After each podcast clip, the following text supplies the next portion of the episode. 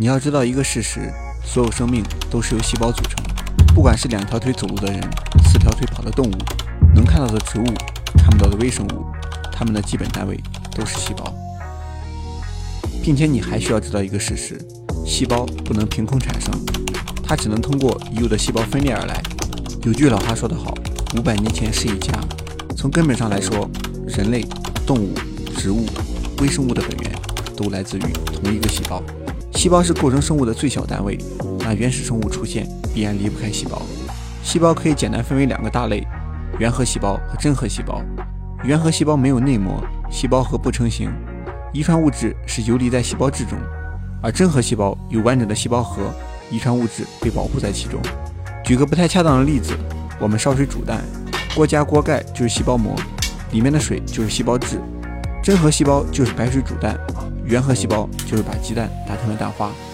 第一批原核细胞化学指纹化石被发生在三十八亿年前的沉积岩中，而在澳大利亚西部发现的原核细胞化石最少也有三十四点六亿年，而人类发现最早的真核化石约为十二亿年前。所以在真核细胞面前，原核细胞的辈分要更大一些。所谓大道至简，地球上出现的第一个细胞就是结构更为简单的原核细胞。细胞有个非常关键的部分。就是我们前面所说的锅加锅盖细胞膜。细胞膜既要保护细胞内的细胞体，又要扮演着扔垃圾和吃东西的角色，所以细胞膜的生成很关键。细胞膜由各种磷脂构成，这些磷脂有的喜欢水，有的不喜欢水，而细胞膜就是由亲水和疏水的脂质构成，功能和动物的皮毛一样。最原始的脂类分子偶然的机会接触到水，形成了两面亲水、中间疏水的双层结构。外面的水进不来，里面的水出不去。像遗传物质这种大分子，一般是通过不了这种膜的，只有更小的酸质和基质能过得去。酸质和基质在膜内反应，开始迈出成为真正细胞的第一步。不过这时候的细胞里还没有蛋白质，玩不了比较复杂的花样。有了细胞的雏形，接下来的工作就是可持续发展和成功复制。可持续发展就是这细胞必须能够进行新陈代谢，维持生命活动。成功复制。就是让自己能够复制出更多这样的生命体。现在有一种说法，就是当出现原始细胞膜堆积的情况，能够自我复制的遗传物质正好在这些细胞膜扩张吞噬的时候进入到细胞体内，变成了第一个能够自我复制的原始细胞。目前科学界给出的答案，最早的原始细胞是以细菌的形式存在，大约出现在三十五亿年前。细菌在我们的认知中是一种不好的、会传染病原体的这么一个东西。但其实细菌才是这个世界上生命力最顽强、数量最多也最古老的生物，它们才是这个地球上的真正赢家。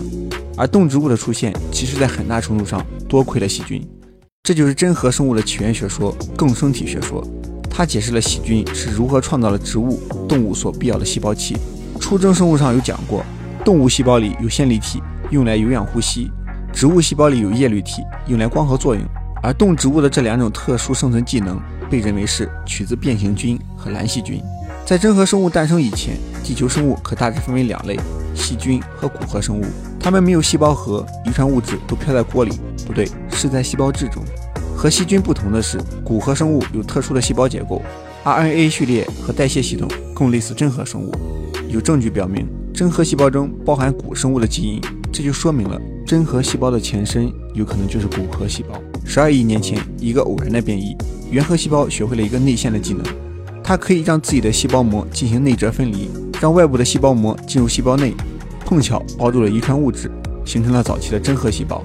早期真核细胞诞生，感觉自己缺了点什么，也比较饿，饭量开始增加，体型也随之增大。以前吃不下的东西，现在也能吃了；以前不想吃的，现在也不忌口了。就比如细菌，真核细胞在猎取食物时，不小心吞了一个以氧气为生的变形菌。变形菌也比较聪明，吞了就吞了，只要你不伤害我，我们也能和谐共处。变形菌就开始寄人篱下，免费为真核细胞打工。真核细胞也发现变形菌能做饭，自己也省了不少力气。就这样，真核细胞和变形菌形成了共生关系。变形菌也逐渐从一个精神小伙沦落为打工人，失去了以前的个性，演化成了动物细胞内的线粒体。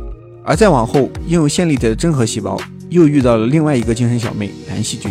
也就是池塘里那个绿油油、质养非常厉害的蓝藻，真核细胞哪能放过这个超级打工仔？然后蓝细菌也被编入队伍中，负责光合作用，逐渐被同化变成了叶绿体。真核生物不可能单单猎取了这两种细菌，早期环境下肯定发生过大规模的捕猎战役，但是其他真核生物由于没有这两个超级打工仔，也就慢慢的失去了竞争能力。而后的江湖之上就只剩下拥有叶绿体和线粒体这两把传奇武器的真核生物。